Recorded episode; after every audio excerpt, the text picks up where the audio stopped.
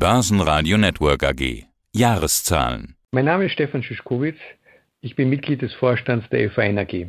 Und wir wollen über Ihr abgeschlossenes Geschäftsjahr 2020-21 sprechen, ins neue Jahr blicken und darüber hinaus, Herr Schischkowitz, Energiepreise sind eines der großen Themen des Kalenderjahrs 2021 und damit auch für Ihr Geschäftsjahr 2020-21. Die Inflation kommt, wie viele sagen, zu großen Teilen aus gestiegenen Energiepreisen. Aktuell gab es da aber auch Verwerfungen. Sie sind Strom, Gas, Wasser und Wärmeversorger. Wie kommentieren Sie die Preise mit Rückblick jetzt aufs Jahr und die aktuellen Entwicklungen?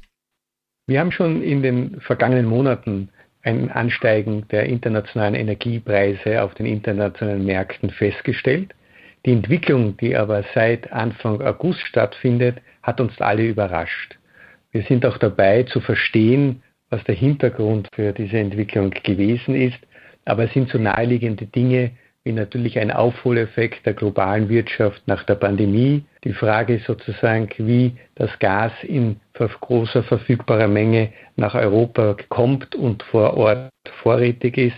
Die Frage der CO2-Bepreisung und vor allem auch, dass weniger Windkraftstrom erzeugt worden ist in den vergangenen Monaten, als ursprünglich erwartet worden ist. Ja, und so ein Anstieg zeigt sich auch in Ihren Zahlen. Ihr Gewinn jedenfalls ist deutlich gestiegen, plus 63 Prozent auf 325 Millionen Euro. Allerdings habe ich gesehen, da sind auch Einmaleffekte drin. Woher kommt dieser starke Anstieg?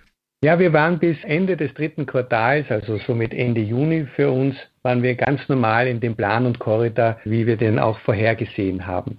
Aber natürlich bei so stark steigenden Preisen und dem Bilanzstichtag Ende September müssen auch die Assets neu bewertet werden. Und vor diesem Hintergrund haben wir Zuschreibungen bei ausländischen Wasserkraftwerken in der Höhe von 50 Millionen Euro. Kraftwerke, die wir zum Bilanzstichtag des Vorjahres gerade noch um 25 Millionen Euro berichtigen musste. Alleine daraus ist eine Differenz von 75 Millionen Euro zu erklären. Nun soll auch die Dividende steigen. Die Dividende für 2021. 52 Cent die Aktie wollen sie zahlen. 49 Cent waren es im Vorjahr. Mehr Dividende freut Aktionäre immer. Allerdings steigt der Gewinn ja deutlich stärker als die Dividende. Sie haben aber gerade schon erklärt, das sind ja auch Wertberichtigungen. Äh, die kann man mal nicht so eben als Dividende auszahlen. Sag ich jetzt mal. Es gibt bei Ihnen ja immer eine Basisdividende. Dennoch, warum zahlen Sie nicht mehr? Wir stehen vor dem größten Investitionsprogramm in der Geschichte des Unternehmens. Wenn für uns alle die Energiezukunft die Herausforderung ist, dann müssen wir jetzt investieren, damit wir 2030, 2040 unsere generellen gesellschaftlichen Ziele erreichen können.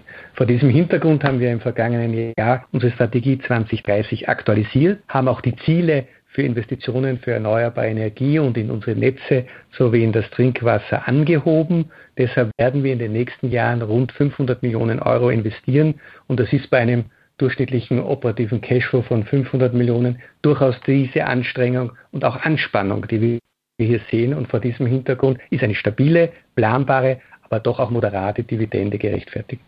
Sie haben auch schon mitgeteilt, was Sie im neuen Jahr planen zu verdienen. Sie peilen 200 bis 240 Millionen Euro an. Das ist natürlich jetzt deutlich unter den Gewinnen, die Sie jetzt ausgewiesen haben. Aber wie gesagt, Sondereffekte schwierig zu vergleichen. Vielleicht. Aber in der unteren Spanne wären es fast 40 Prozent weniger als der Gewinn aus dem abgelaufenen Geschäftsjahr. Wie vorsichtig ist dieser, dieser Ausblick? Wie konservativ haben Sie da angesetzt? Wir stehen gerade vor dem Ende des ersten Quartals in dem laufenden Geschäftsjahr.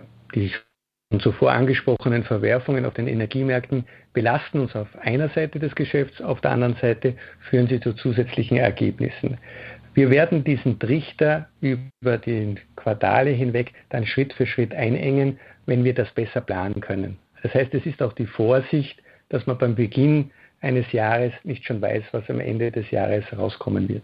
Was Sie versuchen zu planen, sind die Investitionen. Sie haben gerade das Investitionsprogramm schon angesprochen. 2020, 2021 waren es 415 Millionen Euro Investitionen. Im Vorjahr waren es noch 368. Und fürs neue Jahr planen Sie nochmal eine Steigerung. 500 Millionen Euro sollen es sein. Wo investieren Sie und wo wollen Sie investieren? Natürlich, wenn man Investitionsprojekte einer gewissen Größenordnung verfolgt, ist man natürlich auch im Rollout über das Jahr von vielen Dingen abhängig. Von Genehmigungen, von Beschaffungsvorgängen und anderen Dingen. Insofern ist eine Zielziffer immer auch eine Annahme unter Idealbedingungen. Ich schließe nicht aus, dass es infolge der Pandemie und diesen ganzen Lieferketten auch zu weiteren Verzögerungen kommt. Aber die Ambition ist da. Wir investieren ja unser Portfolio insbesondere in Niederösterreich. Rund drei Viertel des Geldes wird im Schnitt der nächsten Jahre in Niederösterreich investiert werden. Dort vor allem in den Ausbau der Netze.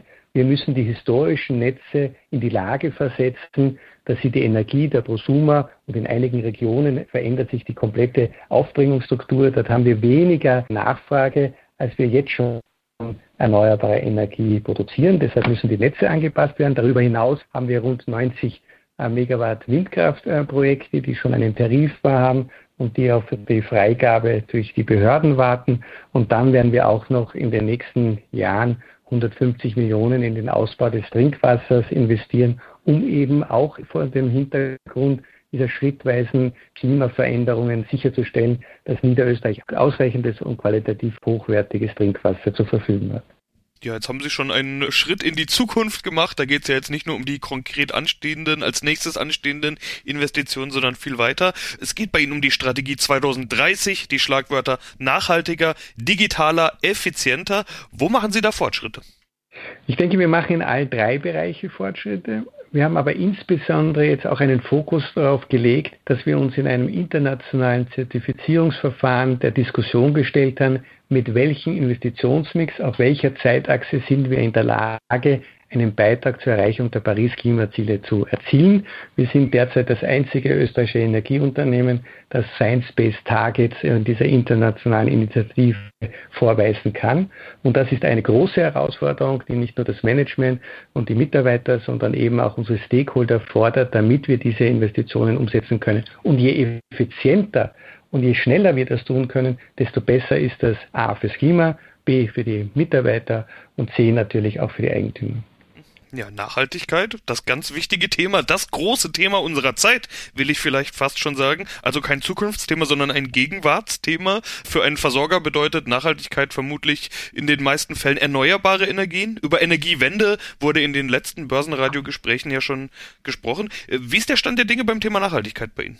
Ja, wir haben eine große Tradition schon allein durch unsere Unternehmenstätigkeit. Ich kann mich noch erinnern, sozusagen aus den Diskussionen auch der Öl, äh, Ölkrise war die Frage, wie kann der Verbrauch effizient sein. Also ist aber auch die Frage, dass immer genug Energie da ist, wenn man sie braucht. Die Frage der Gleichzeitigkeit zwischen Verbrauch und Erzeugung ist ein großes Thema für uns in der Strom, aber natürlich auch in der Gaswirtschaft. Auf dieser Basis glauben wir, dass wenn wir auch Dinge miteinander kombinieren, Abwärme, Biomasse einsetzen, wenn wir sozusagen Kundengruppen miteinander kombinieren, sodass wir die Schwankungen im Jahresverlauf in der Anlagen optimieren können, kommen wir zu einer effizienteren Nutzung auch der Energie. Und das wäre eben auch der Nachweis, dass wir Dinge besser tun können, als andere das tun besser tun können, greife ich doch direkt als Stichwort auf und wir landen beim Thema Digitalisierung. Wie digital sind Sie schon? Was sind die Stellschrauben, die Sie überhaupt angehen können? Was tut sich da?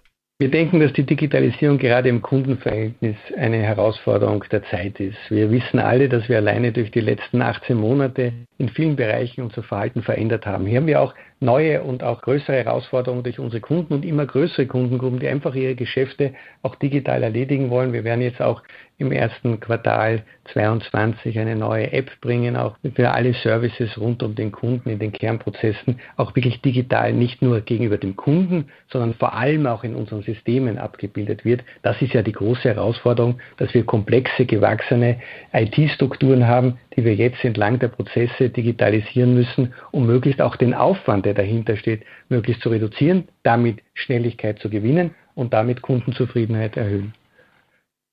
Ja, bleibt noch das letzte Stichwort, effizienter. Wo werden Sie effizienter, beziehungsweise wir müssen das natürlich mit Blick in die Zukunft fragen, wo wollen Sie noch effizienter werden? Ich denke, gerade wenn wir verstärkt auch die Möglichkeiten der Digitalisierung nutzen, wird es uns gelingen, auch die Mittel, die wir aufwenden, um unsere Ziele zu erreichen, effizienter einzusetzen. Ein ganz einfaches Beispiel. Bislang fährt ein Monteur von zu Hause in das lokale technische Leitungszentrum, kriegt dort seine Aufträge und dann fahren die Kollegen gemeinsam zu einem Zielort.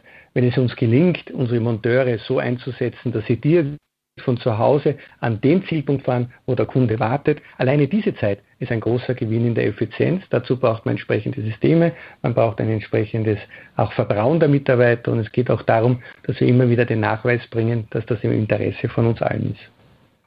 Ja, bleibt noch der Ausblick. Die Prognose hatte ich schon angesprochen. Ihr Q1 des Geschäftsjahres 21-22 läuft ja bereits. Was erwarten Sie jetzt fürs neue Geschäftsjahr? Was wird das für ein Jahr für Sie?